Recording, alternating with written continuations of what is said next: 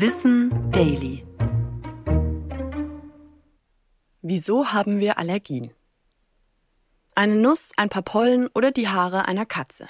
Alles Dinge, auf die viele Menschen allergisch reagieren. Die Symptome reichen von gereizten Augen über Niesen bis hin zu lebensgefährlichen Schwellungen und Entzündungen. Doch viele andere Menschen reagieren überhaupt nicht allergisch darauf. Woran liegt es also, dass manche Menschen Allergien entwickeln?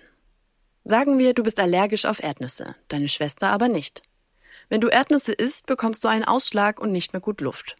Aber in der Erdnuss ist ja kein Gift, denn deine Schwester kann eine ganze Packung essen und ihr passiert nichts. Es ist auch nicht so, als hätte dein Körper eine Fähigkeit nicht, die der Körper deiner Schwester hat. Der Ursprung einer allergischen Reaktion ist ein ganz anderer. Das Allergen ist ein für den menschlichen Körper ungefährlicher Fremdkörper, der aber von einigen Immunsystemen fälschlicherweise als große Gefahr eingestuft wird. Was genau eine Allergie auslöst, weiß man noch nicht. Aber damit eine Allergie entstehen kann, muss man vorher schon einmal mit der Substanz in Kontakt gekommen sein. Dabei kann das Immunsystem sich aus unbekannten Gründen für die Substanz sensibilisieren. Aber es kann noch keine allergische Reaktion geben.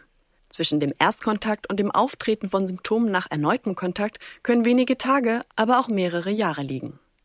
Wenn du also zum Beispiel noch nie von einer Wespe gestochen wurdest, kannst du auch nicht allergisch auf ihre Stiche reagieren. Ich bin Anna Germeck und das war Wissen Daily. Produziert von Schönlein Media.